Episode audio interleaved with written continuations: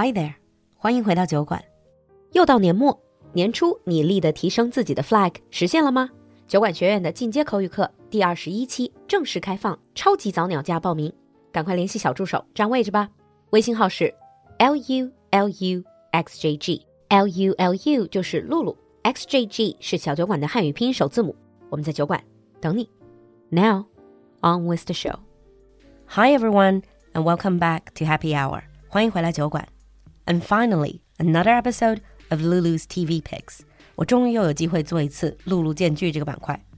i know a lot of you are still recovering from COVID. You're probably staying in bed feeling a bit rotten. But hey, look on the bright side. This is the perfect time for you to catch up on some good series. And the TV series that I'm going to recommend today is going to be very different from all the other things I've recommended before. 今天的这一期荐剧，其实我想了好久，that's because this particular TV series is about a particularly controversial topic and a very controversial group of gals. Without building up even more suspense, today's TV pick is going to be Harlots. 我总算捞到机会可以来说说这部我非常喜欢的剧，叫做《Harlots》，名姝。书是女字旁一个猪。In Chinese, that character means beautiful women. So, famous beautiful women? Well, actually, this is a TV series about a particular type of women. They were professional sex workers. So, first of all, let me give you the general information. Harlots is a British American period drama inspired by The Covent Garden Ladies by British historian Hallie Rubenhold.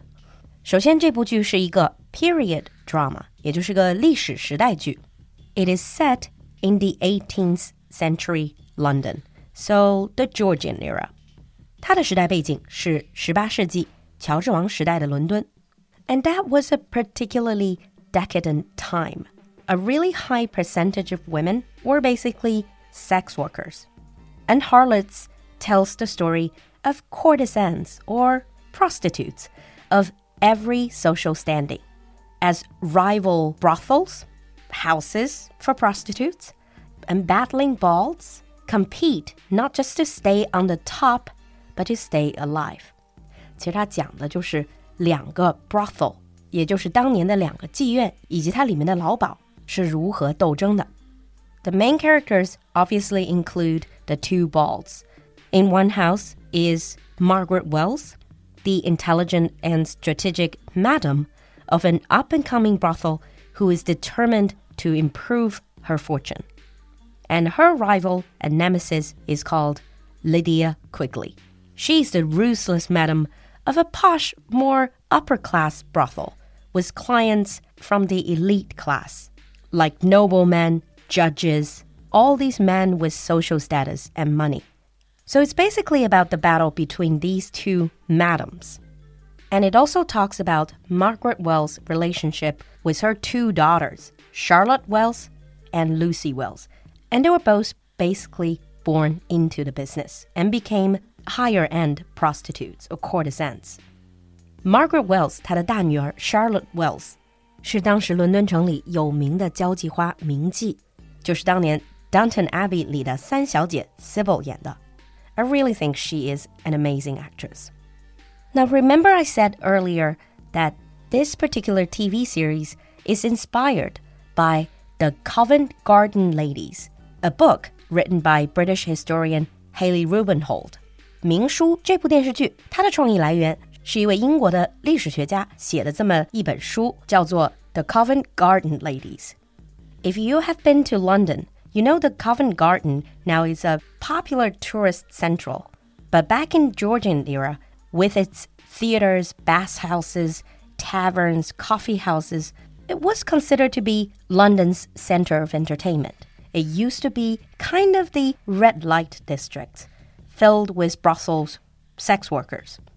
And back then, there was a mysterious little book called The Harris's List. 当年的伦敦 坊间还有这么一个自主出版的小册子，叫做《哈里斯的名单》。Now, this is basically a list of information about London's most popular prostitutes. Harris and his ladies did a booming trade. So the full name of the book is actually The Harris's List of Covent Garden Ladies. In the actual TV show, you also hear them mention Harris's List. Now, interestingly, that list was not just a simple list of names and addresses, but it offers a glimpse or even insight into these women's daily existence and their living arrangements. So basically, this British historian spent a lot of time researching the list and other historical documents, and she wrote the book. Unlike the book, the TV series is about the prostitutes, how they build their community. 其实这部戏最难能可贵的就是，它并不是以一个单纯猎奇的心态去对这些女性进行一个男性凝视。It's actually created by women from a very different perspective. It's about how these women supported each other. It's about their hopes and aspirations. It's about the madams who let out rooms. It's about the lavish parties and dinners and orgies that took place in these houses. It's about how the inhabitants of these brothels found themselves trapped. It's about how few options they had in a deeply misogynistic world where women, by law, were the property of men. It's about what they did with their illegitimate children, how they managed to find love, how they got out of the profession, how they died on the street, and how they married well. Now, before you judge these women using our contemporary standards, think about the historical backgrounds. Prostitution was pretty much the only way in the 18th century a woman born into poverty could scale the heights and potentially even marry a man of title. So that was pretty much the only way for them to get out of poverty. Selling their bodies was one of the only means by which they could achieve some control over their lives. And in many cases, it was a far better option than marrying a man of their own social class and passing their days in absolute poverty and endless childbirth. If successful, a prostitute or a courtesan could choose her own lovers and make her own life decisions. But of course, we're not trying to glorify that period and that profession. There were a lot of risks that were going with it as well violence, drinking, all sorts of diseases, debt. They could all end someone's career and even their lives. So, overall, it's a fascinating tale about a period of time where women didn't have many choices, whether you were born into poverty or you were born with a noble title. It's about these women, their struggles, their bonds, and their lives. As for the reception of this TV show, Harlots, all three seasons have been received positively by critics.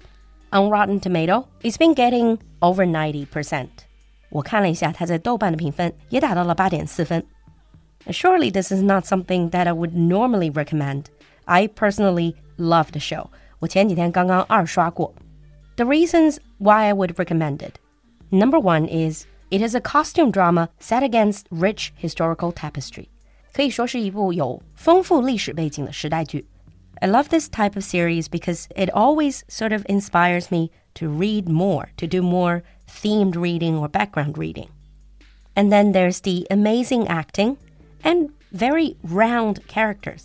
再来当然是张力十足的表演和有血有肉的角色。这里面的绝大部分的角色我都觉得非常的 convincing，没有出戏跳戏的感觉。And then there's the gripping storyline. It moves on quite fast. Things are happening left, right, and center. So you won't feel bored, I promise you. And it also shows the complexity and the grittiness of humanity from a female angle。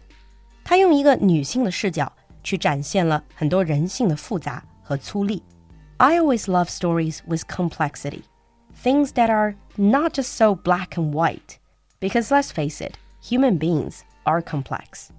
And of course, for someone who's a language enthusiast, it does offer very interesting linguistic specimen. 那作为一个语言爱好者，当然这部剧也给我带来了很多真的是全新的词汇。It blew my mind, and I can guarantee you, no matter how big your vocabulary is, you can still learn new words. Trust me. Oh, and one more thing. I really love the music. They're not going for the very historical feel.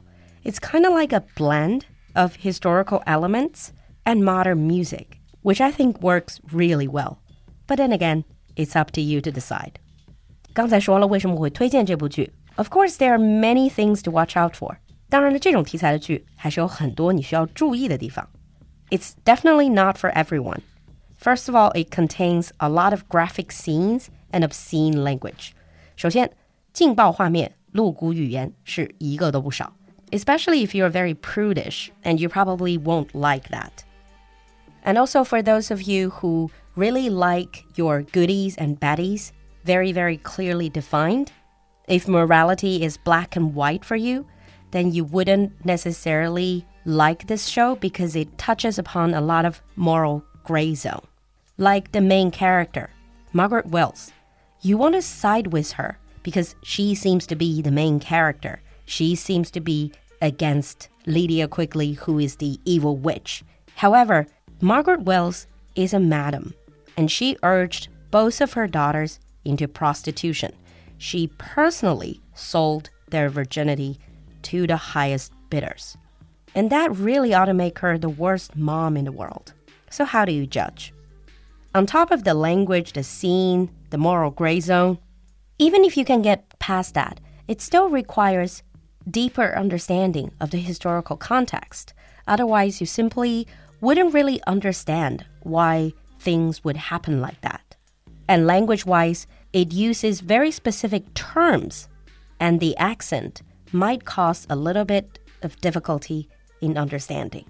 另外就是需要你对于当时的历史背景有一定的了解，才能够理解剧中的一些情节以及人物的行为。另外就是它的用词的语境非常特殊， 而且口音的理解，这些都可能对于学习者来说比较难懂。Nonetheless, Harlots is still a fascinating series that I really would like to recommend to those of you who are more open minded, maybe, when it comes to TV series. So that ends today's TV picks. 今天的露露荐剧就到这儿。大家如果觉得这种题材太过劲爆，不要喷我哈。